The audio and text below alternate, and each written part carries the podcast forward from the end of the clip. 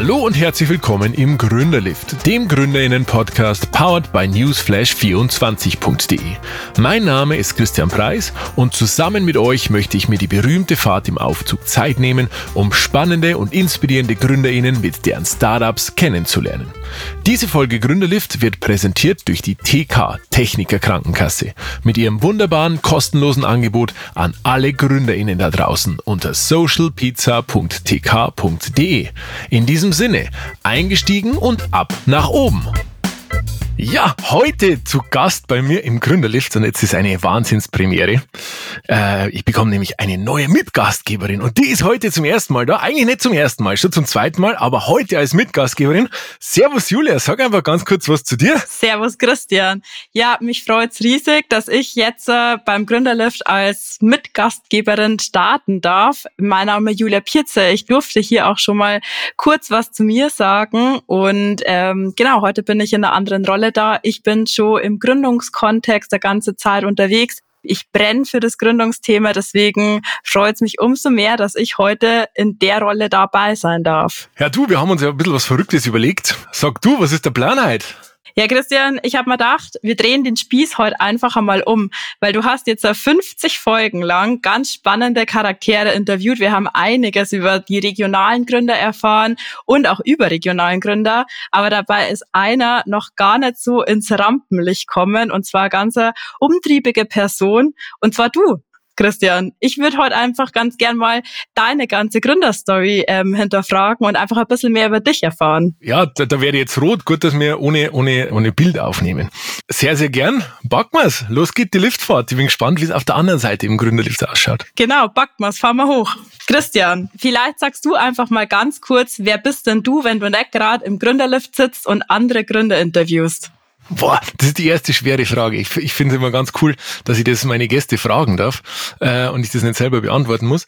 Ist nämlich gar nicht so einfach. Also Christian Preis, ich bewege mich seit langer Zeit, seit vielen, vielen Jahren in diesem ganzen Gründungsthema und zwar äh, einfach als, als Gründer eigentlich, ja. Ich bin wie die, wie die Jungfrau zum Kind mehr oder weniger zu diesem Gründungsthema gekommen, weil ich halt äh, kreativ bin und Ideen habe, schon immer und mir das aber dann keine Ruhe lässt, wenn ich Ideen habe, dass da nichts draus wird. Und so habe ich dann die ersten Ideen entwickelt. Das war früher mit der Musik, ist dann später immer konkreter worden, habe dann irgendwie dann Produkte entwickelt, so Patent mal äh, eingetragen, weil ich es ganz spannend fand, weil es mich interessiert hat. Und so ist das Ganze entstanden. Und eine der ersten Ideen war tatsächlich damals eine, eine mobile App, die ich machen wollte während dem Studium, äh, um die Buspläne zu digitalisieren und intelligent zu machen, dass nicht immer leere Busse rumfahren, sondern dass die dann tatsächlich nach Bedarf kommen, so ein bisschen mit künstlicher Intelligenz und dann lernt man ja und so weiter und dann kommen die Busse wirklich nur, wenn man es braucht. Wollte damals aber keiner mit mir machen. Da haben alle gesagt, das braucht kein Mensch und lass mich in Ruhe. Und dann hat irgendwie echt, glaube ich, eineinhalb oder zwei Jahre, nachdem ich das machen wollte und keiner Lust gehabt hat, das zu machen, hat irgendeine Uni, ich glaube Stuttgart oder so, echt ein Millionenfunding für so ein Projekt bekommen.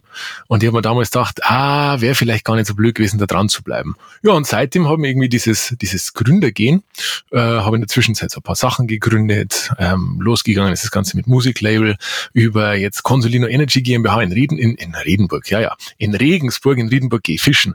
Äh, in Regensburg sitzt die Consolina Energy GmbH, aber auch so, so spannende Teile wie äh, jemand müsste mal die Ideenplattform, wo es darum geht, Ideen zu finden, zu heben, aufzubauen und so weiter und ganz viele andere Sachen. Also ich, ich mag Sachen einfach ausprobieren und deswegen bin ich irgendwie in diesem Gründerkontext, glaube ich, gar nicht so falsch. Das ist super spannend, vor allem wenn man da dir schon zuhört, du bist in ganz unterschiedlichen Branchen unterwegs, vom Patent, Consolino ist im, im Energiesektor unterwegs und die Buspläne als App, also ganz breit aufgestellt. Das ist wirklich spannend letztendlich, wenn, wenn du jetzt sagst, okay, damals im Studium hast du angefangen, äh, mit einem Gründungsgedanken zu spielen.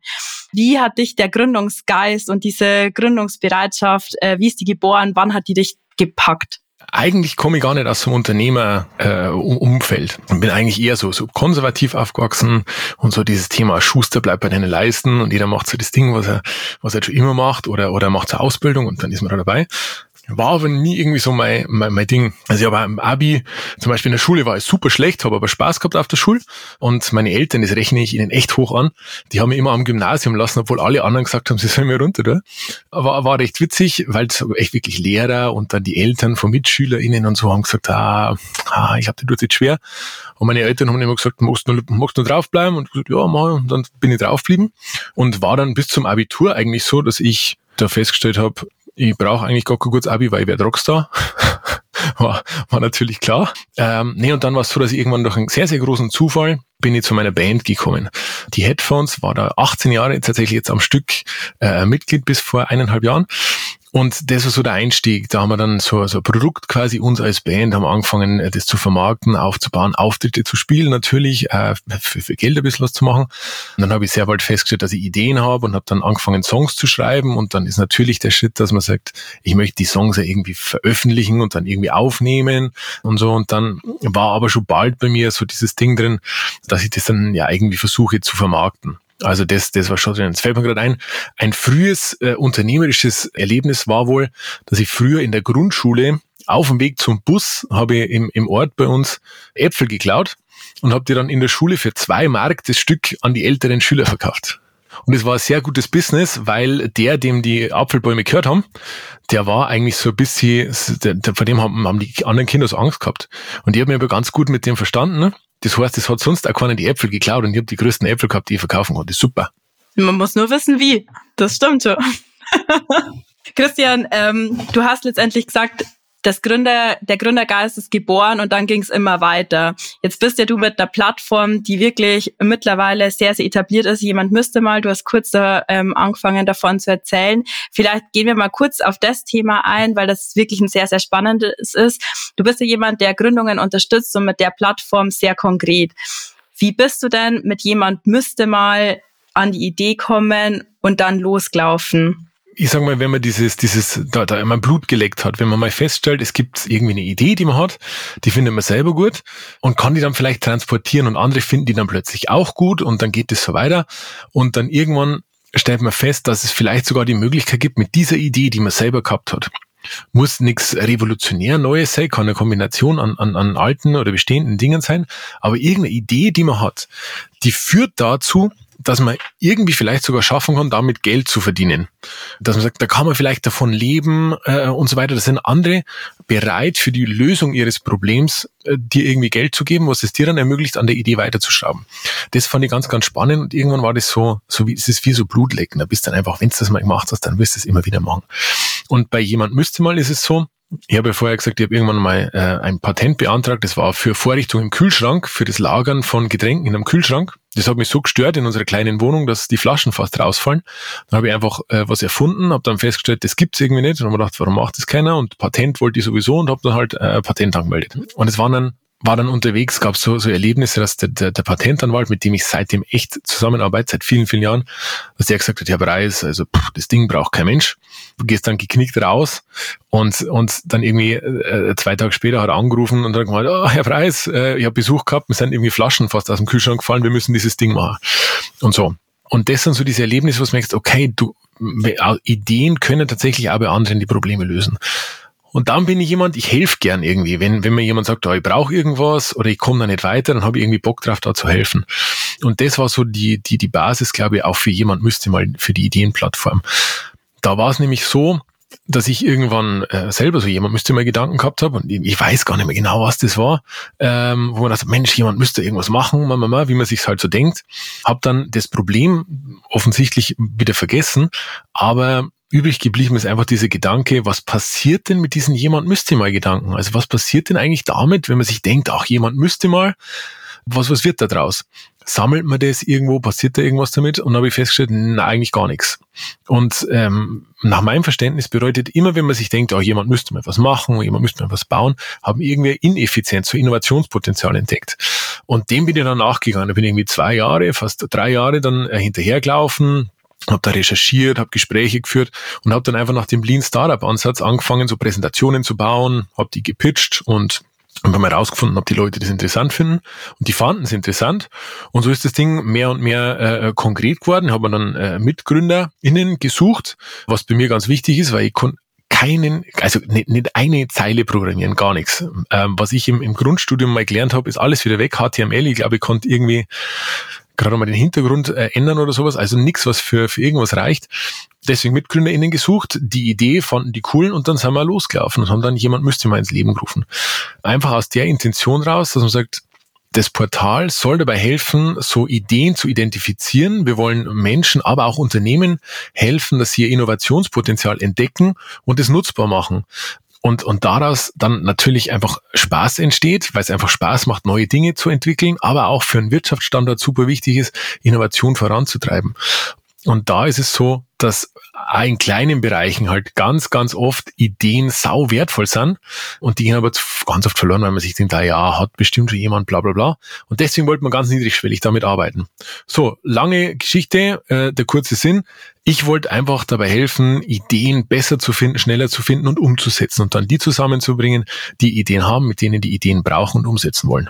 Klasse. Ich glaube, damit unterstützt du auf jeden Fall, oder ich weiß, damit unterstützt du da auf jeden Fall Gründer und Gründerinnen, die sich mit dem Thema einfach erstmal beschäftigt haben und dann sagen, ich kann es gerade nicht weiter verfolgen und damit gibt man jemandem anders einfach die Chance, das weiterzutreiben. Super spannend und super wichtiges Tool. Die Frage, ähm, du hast es gerade so angeteasert, deswegen äh, will ich hier auf die Frage kurz eingehen. Auch bei deiner Gründerstory mit jemand müsste mal. Du hast gesagt, du kannst keine einzige Zeile selber programmieren, hast dir damit Co-Founder mit reingeholt, um da letztendlich diese Lücke zu schließen. Da spielt wahrscheinlich ganz großen Netzwerk mit rein.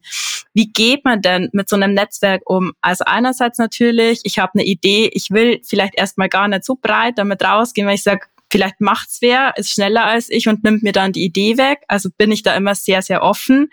Und dann natürlich auch, mit wem bespiele ich das Netzwerk? Also wen hole ich mir mit rein? Ähm, wie vertrauensvoll gehe ich mit dem Netzwerk um? Kannst du uns da so ein bisschen was ähm, von deinem Gefühl sagen, wie du ähm, das Netzwerk nutzt ähm, in all deinen Gründungsgeschichten? Also zum einen muss ich vorwegschieben, dies, dieser Gedanke, äh, man ist vorsichtig dabei, welche Ideen man teilt, verstehe ich voll.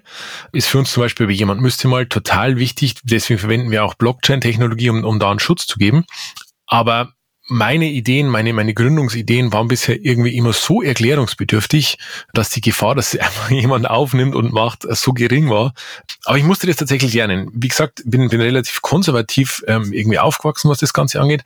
Mein Papa, meine Mama haben super viele Ideen. Also tatsächlich coole Ideen. Mein, mein Papa ganz viele äh, Geschäftsideen gehabt und so, ah, da könnte man doch. Aber halt so diese Hürde, das dann zu machen, war, war immer relativ groß. Und dann muss ich sagen, also das, das habe ich glaube ich von meinen Eltern, aber dieser, so dieser, dieser letzte Schritt war wahrscheinlich einfach so generationsbedingt oder, oder so aus dem Kontext geschuldet, dass man, dass, dass die den Schritt vielleicht ab und zu nicht gegangen sind. Und was ich dann gelernt habe, weil ich eben also aufgewachsen bin und sagt, ja, also oder in mir drin ist es so, man möchte alles selber machen und wenn ich das nicht kann, dann äh, dann äh, dann ist schwierig, dann brauche ich gar nicht anfangen und so weiter und außerdem mit keinem drüber reden und was ich ganz oft und immer jedem erzähle, das hören will, ist so, man denkt sich, ja, man darf nicht sagen, wenn man was nicht kann oder wenn was nicht gut läuft und so. Und ich habe aber irgendwann gelernt, dass ein Netzwerk bedeutet nicht, man geht hin und sagt, hallo, willst du mein Netzwerk sein?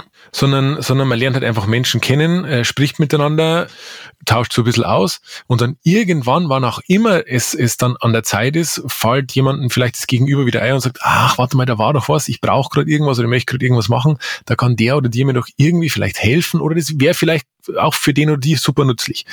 Und diese Hürde da einfach anzurufen oder vorbeizulaufen und sagen, schau mal, ich hätte da was, das wäre doch was für dich oder schau mal, kannst du mal draufschauen, äh, ich glaube, da könntest du mir helfen. Die Hürde war ganz, ganz lang relativ groß bei mir bis ich verstanden habe, ein Netzwerk ist nur dann hilfreich, wenn man, wenn man dem Netzwerk auch sagt, was man braucht.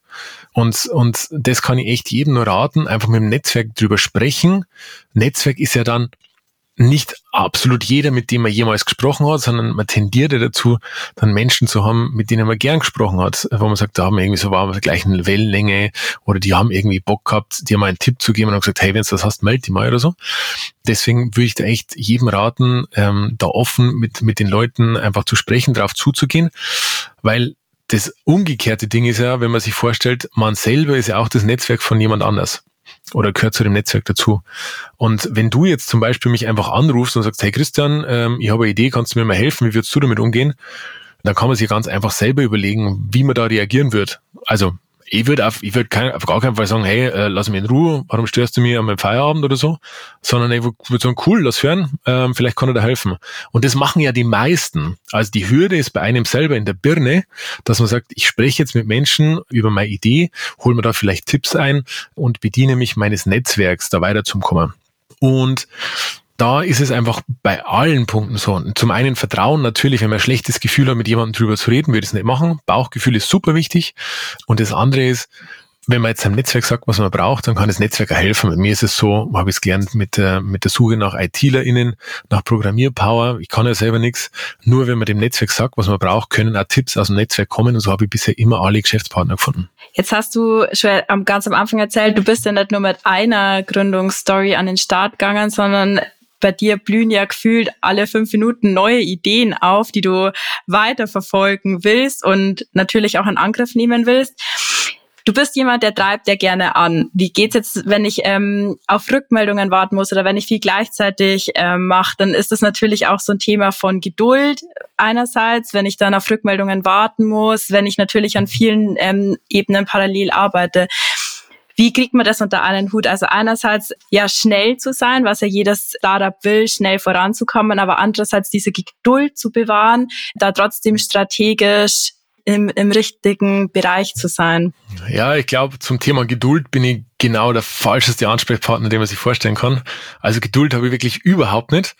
Mm, und das ist so der Effekt, den ich selber an mir kenne, aber den ich erkenne von, von MusikerInnen, von, von KünstlerInnen, die ich während meiner Musiklaufbahn, äh, ich habe Musikmanagement gemacht eine Zeit lang, die ich da kennengelernt habe, nämlich wenn es zu ruhig ist, dann, dann macht man ganz viel, dann telefoniert man runter, ist man natürlich nicht geduldig, sondern möchte dann sofort jemanden erreichen und die rufen dann alle zur gleichen Zeit zurück. Also es muss nicht nur der Rückruf sein, sondern dann kommt irgendwas zurück, passiert irgendwas mit Dingen, die man lostritt und dann ist halt das Ergebnis, dass viele Sachen gleichzeitig kommen können. Bei mir ist es so, die Dinge, die dann parallel laufen, die sind teilweise nicht gleichzeitig entstanden, sondern halt irgendwie nacheinander. Und jetzt gerade befinden wir in einer spannenden Phase, wo es ist, das sind echt äh, Projekte, die, die vor vielen, vielen Jahren losgegangen sind, einfach ums auszuprobieren, weil es spannend ist und dann, und dann irgendwie denkst, okay, Haken dahinter, es versandet und dann plötzlich kommt aber jetzt gerade dieser Need hoch, wo du sagst, boah, jetzt können wir eigentlich mit dem Ding, was wir damals entwickelt haben, können wir eigentlich was machen. Und dann ist die große, große Frage, die ich mir selber immer stelle, die sich aber mein Umfeld mir stellt, meine Familie, du kannst ja nicht alles machen, also theoretisch. Also was machst du dann? Und dann bist du aber an dem Punkt, wo du sagst, ja, will ich jetzt wirklich ein, ein Produkt, ein Projekt, eine Vision, die ich entwickelt habe, in die ich schon super viel Zeit investiert habe und die ich total geil finde, will ich jetzt wirklich abhaken, weil ich sage, ah ja, jetzt mache ich aber gerade was anderes. Und ich bin ein netter Typ. Ich denke mir immer, okay, schieben wir einfach an, irgendwie lassen sie die Dinge zusammenbringen. Und äh, gerade genieße ich das sehr, weil sie viele der Dinge, die ich mache, zusammenbringen lassen, Synergien äh, nutzbar werden. Ah, dieser, dieser Netzwerkding, wenn man mit den einzelnen Partnern drüber spricht, stellt man fest, ah ja, da kann man irgendwie, die können ja vielleicht auch miteinander und so. Und das ist, das ist so dieser Punkt, den, den ich gelernt habe.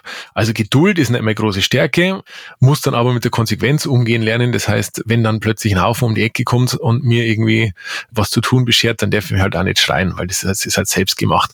Und dann denke ich mir immer, wenn es einfach wäre, würde ja jeder machen, also einfach Vollgas voraus und da bin jetzt ich nicht der Einzige, sondern wenn man, wenn man sich mal die, die GründerInnen anhört, die allein im Podcast da waren oder die, die du kennst aus deiner, aus deiner Vergangenheit, aus deiner täglichen Arbeit, die haben ja alle eigentlich, wenn man es mal als Arbeit bezeichnen würde, einen unfassbaren Workload, ist dann ganz oft aber nicht so, weil, weil man es nicht als Arbeit empfindet ganz viele der Dinge, die ich mache, mache ich total gern und ich habe einfach Bock drauf. ist mein Hobby, dann irgendwie dann wieder mal irgendeine Präsentation zu schnitzen oder irgendeine Vision aufs Blatt zu bringen, um andere damit anzustecken. Das ist das, was Gründen ausmacht, einfach die, die eigene Vision immer Tag für Tag ein Stück weit äh, näher zu kommen und dafür zu arbeiten. Und was, was dann geil ist, das muss ich noch hinterher schieben, wenn du eine Vision entwickelst und dann aber denkst, okay, das bringt jetzt nichts, Haken dahinter, mache ich was anderes und dann dauert der Zeit und dann kommt aber jemand um die Ecke und sagt, hey, du hast doch gemacht und holt dich ab und du merkst, merkst, dass sie die Idee irgendwie schon sofort gepflanzt hat, dass das Potenzial so geil ist, wo du denkst, ah, okay, weiter geht's.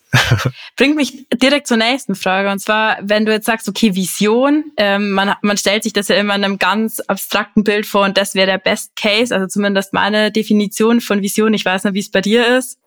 Was ist denn, also mit deiner Gründungsidee, fangen wir mal mit Gründerlift zum Beispiel an oder Consolino oder ähm, jemand müsste mal. Hättest du dir damals vorgestellt, dass sich tatsächlich in diese Richtung entwickelt, ähm, wie es heute dasteht? Oder sind da am Weg dann manchmal Abzweigungen gewesen, wo du dir gedacht hast, okay, doch nicht so die Vision, die ich am Anfang hatte. Alle, die du aufgezählt hast und bei allen, die du nicht aufgezählt hast.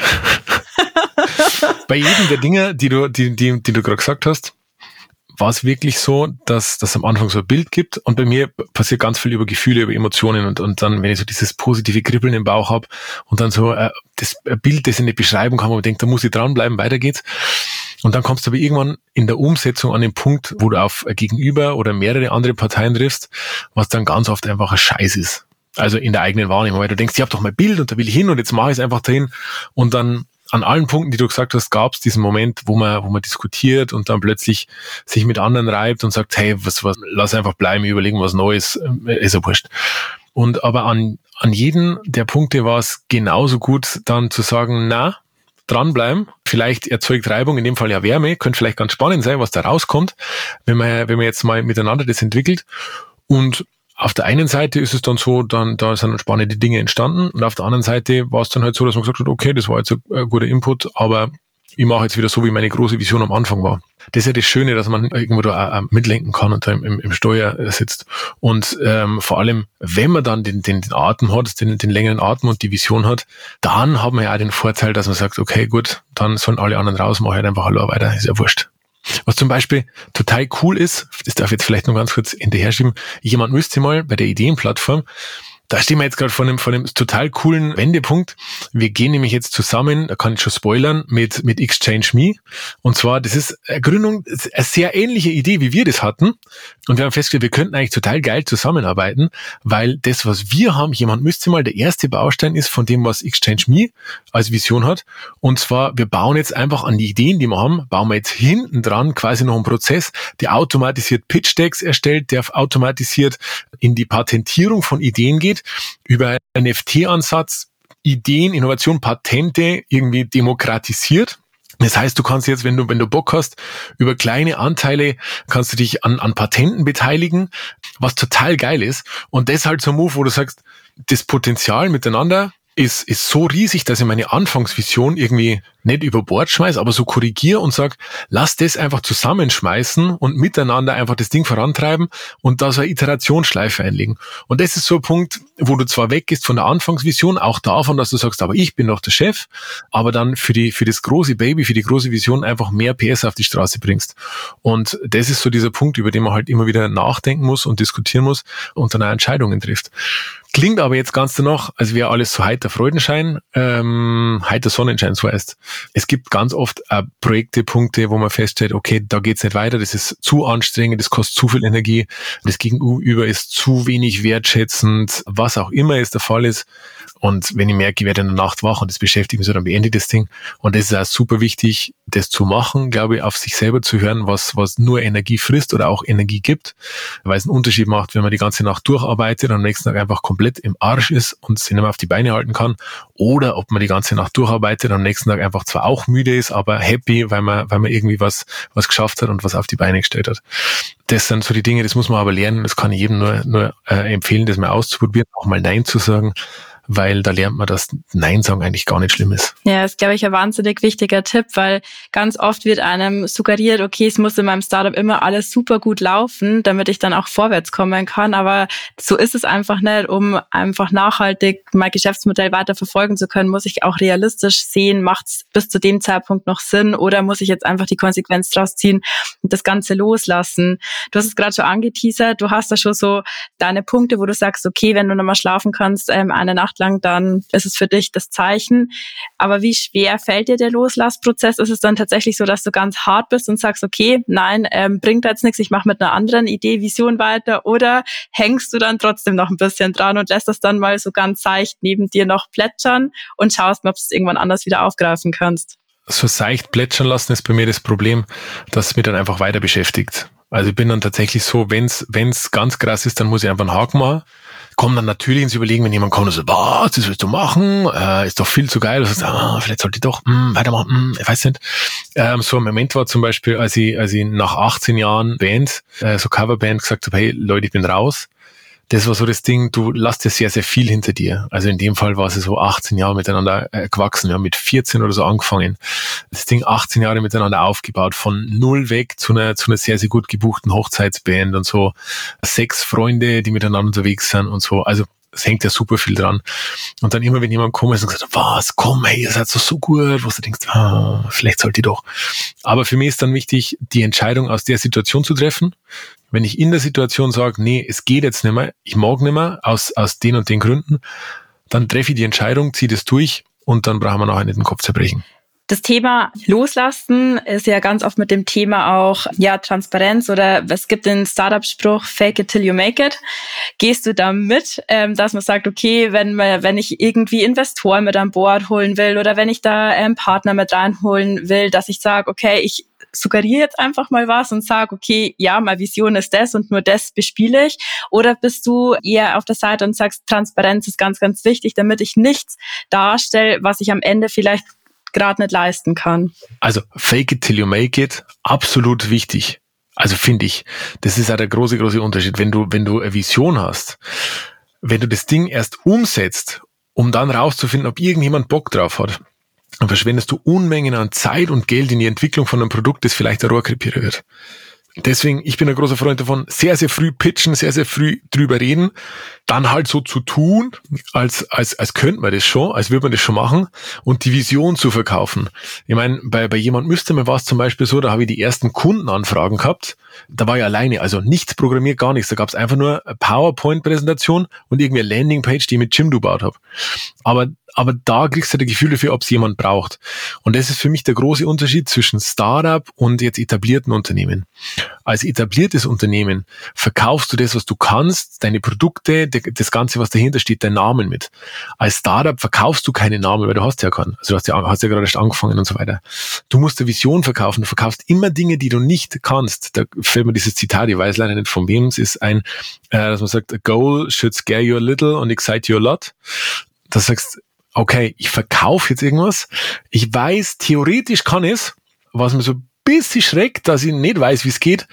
Aber ich bin mir sicher, wir schaffen es. Also verkaufe es einfach mal und laufe dann los. Ich mich entschuldigen und sagen, oh, hat übrigens nicht geklappt, kann ich immer noch. Das ist so, so ein bisschen mein Ding. Das ist natürlich sehr, sehr äh, personenabhängig. Aber ich bin da definitiv dafür, dass man sagt, hey, einfach mal ein bisschen, ein bisschen draufhauen und mal so tun, als könnte man es einfach zum einen, um den Markt zu validieren und zum anderen dann, um auch Zuspruch zu kriegen, vielleicht wenn es um Investoren oder um, um, um Kunden geht, dass die damit reingehen. Ich meine, wenn man dann immer wirklich ganz genau sagt, was man tatsächlich kann, äh, in dem Moment, wo man spricht, dann wird es schwierig sein, irgendwas zu verkaufen, weil du dann so viele Entwicklungskosten hast. Was ich allerdings dazu sagen muss, also Betrügen ist nochmal eine andere Kiste, dass ich sage, ich verkaufe jetzt irgendwas und, und das funktioniert aber nicht und wird auch nie gehen und ich habe nie vor, dass es funktioniert, das ist eine andere Kiste. Aber zu sagen, wir können das und man zieht es dann hinterher nach und liefert es dann, wenn es soweit ist und so weiter, so dass keiner Schaden davon hat, finde ich super wichtig. Das ist wirklich ein ganz, ganz wichtiger Punkt zum Abschluss. Ich schaue auf die Uhr und sehe, wir sind schon fast übers Stockwerk hinaus.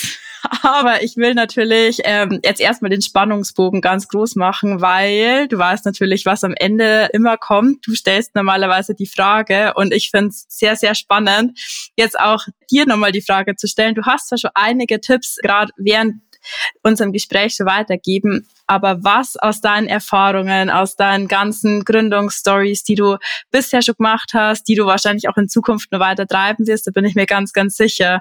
Was ist ein Learning? Was ist eine Erfahrung, wo du sagst, das willst du den Gründerinnen und Gründern heute nochmal mitgeben?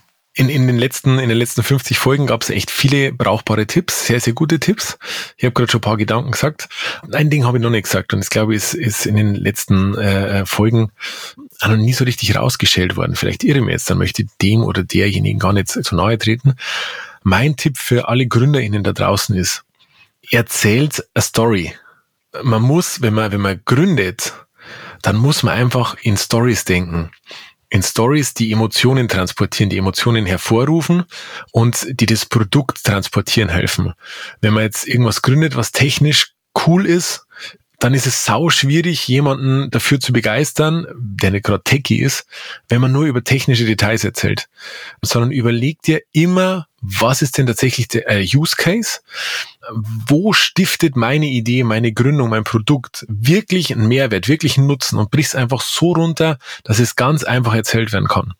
Wenn ich jetzt zum Beispiel an, an, an Consolino denke, haben wir gerade vorher kurz drüber gesprochen, so Home Energy Management System dann will ich nicht erzählen draußen, also jetzt klar bei Businesspartnern vielleicht, bei Techies, aber dem Endverbraucher, der Endverbraucherin will ich nicht erzählen, welche komischen Anschlüsse das hat und welche, welche tollen Kabel und welche Chips da drauf sind, sondern ich will da das Lebensgefühl irgendwie transportieren. Ich will sagen, hey, das Ding ist cool, das ist der Grund, warum ich mich damit beschäftige, weil du kannst zum einen irgendwie deinen Strom nutzen, du kannst was für die Umwelt tun, du sparst einen Haufen Kohle und arbeitest nachhaltig dafür, dass deine Kinder vielleicht in einer besseren Welt aufwachsen. So. Einfach ein Bild, das transportierbar ist und das Emotionen hervorruft, aber dann auch die Lösung mitbringt.